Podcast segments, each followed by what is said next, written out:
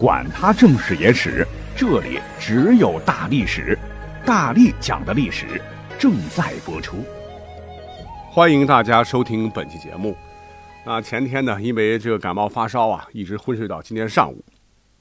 那不能再睡下去了哈，因为我们的节目是不能停的。所以呢，今天早上就挣扎起来啊，一直在组稿啊，一直在背稿。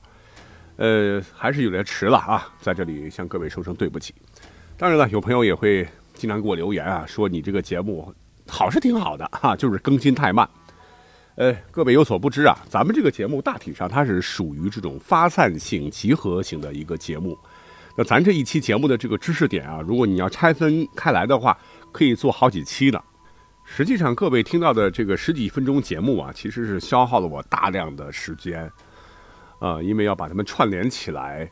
然后把庞杂的、尽可能丰富的历史内容串一块它是非常费功夫的，所以请各位真的是谅解呀！啊，俗话说是好饭不怕晚嘛，啊，咱就细细打磨，争取每期节目呢既丰富又有讲头。那我们本期节目呢，我觉得质量还是不错的哈。讲什么内容呢？来讲讲大数据。讲到这儿，你可能会问了：大数据那不就是人们对于？海量数据的挖掘和运用吗？哎，这玩意儿不是互联网时代才有的东西吗？呃，这个话呢只说对了一半啊，不错。大数据这个概念呢是出现于互联网的迅猛发展，常用的，比方说商家呢可以通过大量的消费者的这个消费数据，就可以分析出生产怎么样的商品最受市场欢迎。但是呢，大数据啊这个名字出现之前呢。人们早就已经知道了啊，搜集数据并合理分析指导各行各业的重要性。那从古至今一直在运用中，只不过就是没有什么现在的互联网云端这样的工具了而已。其实看看历史长河吧，从军事方面，还是生活方面，还是文学创作方面啊，衣食住行各个方面吧，古人一直在使用这种非常原始的大数据的这样一个概念。那今天因为篇幅有限吧，我们今天就专门来讲一讲啊军事方面的古代版的大数据。比方说，我们马上要讲到的一个经典的历史典故啊，大家都听过，叫韩信点兵。这讲的是什么事儿呢？啊，韩信这个人我们都很熟啊，这个人了不得啊，不光懂得军事，还懂得算术啊，可谓是神机妙算。著名的这个韩信点兵呢，其实。就是他当年用大数据得出的大智慧。话说秦朝末年，楚汉相争啊，韩信有一次率领一千五百名将士与项羽的大将叫李丰交战，那双方是一番恶战呢。李丰率领的楚军最终被击溃，是败退回营。但是呢，这边的汉军呢也是死伤不少啊。韩信就下令啊，停止追击，也赶紧往大本营撤。可谁想到啊，走着走着，来到一处山坡处时，忽然听得探子来报啊，说大帅不好了，呃，有一队楚军的骑兵气势汹汹，正朝咱们这儿杀过来啊。当时的这个汉军将士们闻之，个个惊惧啊啊，因为本来前头这个汉军虽然是小胜，但也是惨胜啊，个个都已是筋疲力尽了，士气低落呀。那楚军的骑兵那可是精锐呀啊，机动性高。冲锋起来，杀伤力蛮大。那你说这仗怎么打呢？啊，没有信心了。韩信呢，二话不说啊，立马就来到了山坡的最高处啊，远望去，哎呀，这敌人呢，应该不足五百骑。这下来之后呢，韩信就立即点兵，准备迎战。可是混乱当中，你怎么点兵点将啊？啊，一个个数也来不及了，对吧？敌人近在眼前。于是乎。当时韩信就玩了个绝的，是当即命令啊士兵三人一排，结果最后多出两名，接着呢又命令士兵五人一排，结果呢又多出三名，最后啊又命令士兵七人一排，结果呢你猜多了几名啊？多了两名。这汉军将士不知道这是啥意思啊？这不赶紧的迎敌，或者是赶紧的这个后撤，你这编什么队列呀？韩信微微一笑啊，大声向将士们宣布：“我呀，刚才数了，我军现有一千零七十三人，是敌人的两倍。那以众击寡，一定能大败敌人呐！”汉军听罢是士气大振啊，结果果然把楚军的骑兵给揍瘪了。那为什么说啊，这个韩信不愧为一代名将嘞？你想啊，历经艰苦的战斗啊，序列都乱了，那敌人猛冲过来，哪有功夫让你一个个的数人头啊？啊，你你让士兵们一股脑上吧，仓促迎敌，一定是混乱不堪，战斗力大减，结果很可能汉军会被敌人呢横冲直撞啊，跟砍白菜一样的全咔嚓了。可人家韩信临危不乱。短时间内不光点名了啊，有这么多人，还顺势列好了阵啊，鼓舞了士气，一击即胜。那有各位有没有想过，这个奥秘到底在哪里呢？其实呢，韩信呢，正是利用了大数据分析当中的分布式计算，把这个算法呀分配到各个节点上去，再把这些结果呢汇集起来，套用在他的算法模型上，最后用大数据进行决策。那到底是赶紧撒丫子撤退呢，还是奋起一搏呢？啊，答案自然是了然于胸啊！那，您看看这是不是大数据思维了？除了韩信呢，后头呢还有一位大汉的将军，也非常擅长使用大数据的这种思维领兵作战。这个人呢，就是汉宣帝时的一代名将，叫赵充国。啊，没听过啊？这也不怨不怨你啊，因为这个老人家。大器晚成啊，所以知名度在历史上差了一些。话说，在汉宣帝时期啊，仗着先帝汉武帝时期夺取了河西走廊，汉朝呢就在这个祁连山北麓雪山灌溉的丰美绿洲上是屯田盖房扎根边疆啊。可是附近呢有一个叫羌的游牧民族啊，眼红啊啊，几十个部落就动不动的骚扰戍边的将士。抢钱抢粮啊，搞得当时的这个宣帝非常头疼。可当时的情况是，帝国积攒下来的一些个有名的良将呢，已经都死的差不多了，可用的呢，也就只有七十多岁的这个赵充国了啊。他是领兵数万，出战西征，彪悍的羌人。在赵充国的这个带领下，这个仗打得还算不错，还算顺利。可是问题呢，没想到啊，竟然出自后方的朝廷那，怎么回事呢？因为朝廷上啊，有些官员呢，他没有作战经验啊，就沉不住气，天天给这个皇帝上书唠叨，要逼这个赵充国啊是速战速决。呃，为什么呢？就是因为担心这个粮草不够啊啊，要是输给羌人，大汉脸上无光啊。可这个赵充国呢，哈，一点也没恼，哎，没关系，我呀来给这个皇帝拿个大数据，好好算算账。他呢是立马给皇帝就写了奏折。上面数据计算之精准啊，令人吃惊啊！他说嘞，皇帝，还有这些草包们，根本不用担心什么粮草问题啊！我这边荒地啊，仔细丈量过啊，约有两千顷以上，我军呢可以屯田坚守，而且我还下令啊，已经砍掉了六万多棵大树，构筑工事，修起路桥，绝对能挡住敌人的骑兵攻击。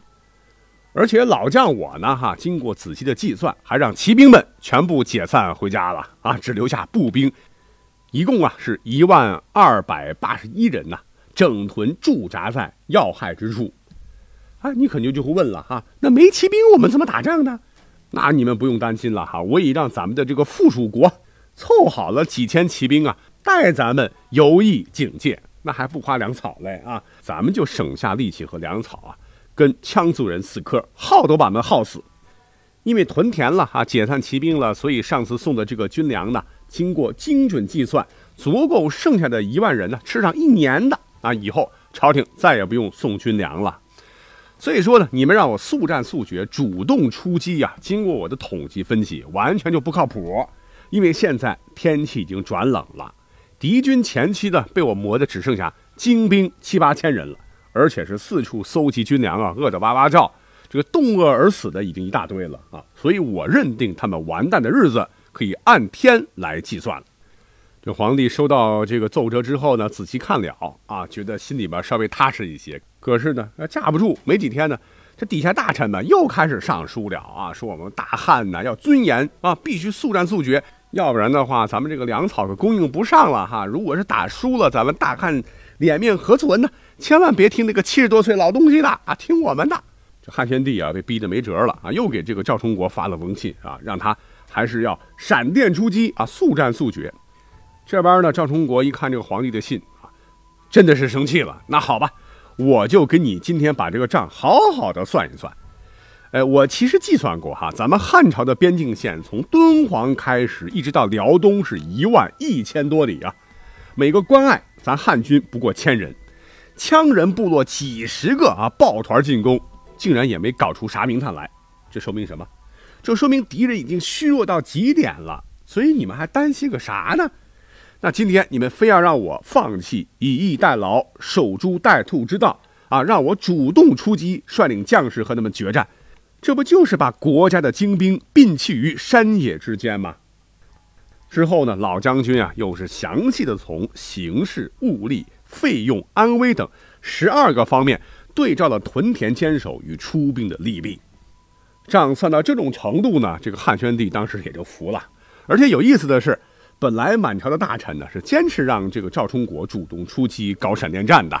在一次次的这个赵充国给皇帝的上书当中啊，大家看了以后是一来二去的讨论当中，这讨论来讨论去啊，最后支持赵充国这个建议的啊，竟然逐渐的由百分之零啊上升到了百分之八十，这就是典型的大数据分析啊。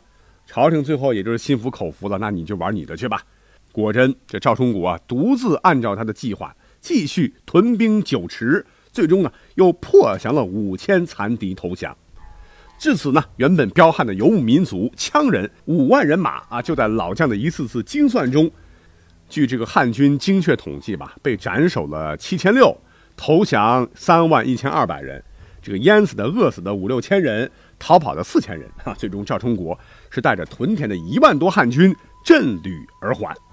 哎，我们来看看，这不是典型的这个大数据思维在古代战场的又一次成功运用吗？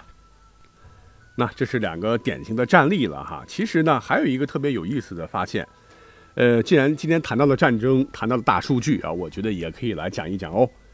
那么就是什么呢？就是在我们的这个历史教科书中啊，不知道您发现没有啊？历史上呢有一些以少胜多的战例啊，常常就会被单独挑出来让我们死背，什么巨鹿之战啦、官渡之战啦、赤壁之战啦、淝水之战啦等等啊。实际上呢，在清朝啊。当年呢，有个奇人，唤作赵翼，姓赵啊。这哥们儿真的是宋代宗室哦。本来呢，他在清朝啊是当了个进士啊，最后竟然辞官不做，是回家著书。其中有一本书啊，叫做《该于从考》啊，其实杂七杂八的，也算是他的这个读书笔记吧。可是呢，这哥们儿很有心呐，竟然是运用大数据思维啊，啊，把古代。啊，到他那会儿的史书上记载的一些几千年来的大大小小的这个战例啊，都分析个遍。经过数据分析啊，得出了一个惊人的发现。什么发现呢？原来从古至今呢，以少胜多是主流，以多胜少才是屈指可数啊。那这就非常颠覆人们的这个认知了哈。那谁都知道，冷兵器时代打仗得要真刀真枪的干呐。一人难敌众拳，乱拳打死老师傅。谁的兵多，那谁的拳头就大呀，胜面就高啊。怎么人数多了反而更容易失败呢？这个赵毅从大数据中分析的其实也挺有道理。一共有两点，一个是啊，古代打仗指挥系统很关键啊。他认为古人作战的时候，通讯基本靠吼，传令靠走啊。人一多啊，容易出岔子。你比方说，呃，这历史上赫赫有名的淝水之战，前秦苻坚号称八十万，东晋只有八万，当时双方是剑拔弩张呢，只隔着一条淝水。这个苻坚原本呢想的还挺好的，就是先让我们的兵众啊稍微后撤一点，让东晋渡河，哎，渡到一半的时候，咱们再出动铁甲骑兵奋力攻杀，这没有不胜的道理呀。结果大将军芙蓉啊，就听了他的这个妙计，就挥舞战旗啊，指挥部队啊往后退。可是这一退，完了啊，几十万大军呐啊，呼啦啦的往后撤，指挥系统当时也就乱了，阵脚也全乱了啊，谁是谁的兵，立马也搞不清楚了，人太多了。这时候，东晋那边的谢玄呢，是趁势率领军队渡过河攻击啊。这个芙蓉当时大将军嘛，这边驰马巡视军营啊。想阻止后撤的大军，可是谁理他呀？啊！结果战马被乱军给绊倒了，芙蓉呢也被东晋的士兵杀掉。所谓是主将乃军中之宝啊，是军队指挥系统的首脑。那主将一死，前秦的军队立马也就崩溃了。那据统计呢，这个东晋杀的呢，啊，也许都没有前秦军队自相践踏死的人多啊。一时间尸体是遮蔽山野，堵塞山川呐。啊，从这个角度来讲的话，古代打仗呢，确实兵多未必是好事儿。那么另外一点呢，这个作者赵毅讲的也很在理儿啊，那就是士兵太多啊，将帅容易膨胀轻敌，焉有不败之理呀？而且这样的例子呢，历史上太多了。那这是清朝的著名的这个文学家赵毅先生，通过他的这个大数据分析得出的这个结论。呃，怎么来讲呢？虽然说他这个结论的这个参考价值未必由咱们现在的互联网大数据分析的那么准，但我觉得吧，既然讲到大数据啊，那他的这个观点啊和分析方法也可以给大家来分享一下。哎，我们今天只不过就是换个角度来讲讲历史了，希望你能喜欢。我们下期再会。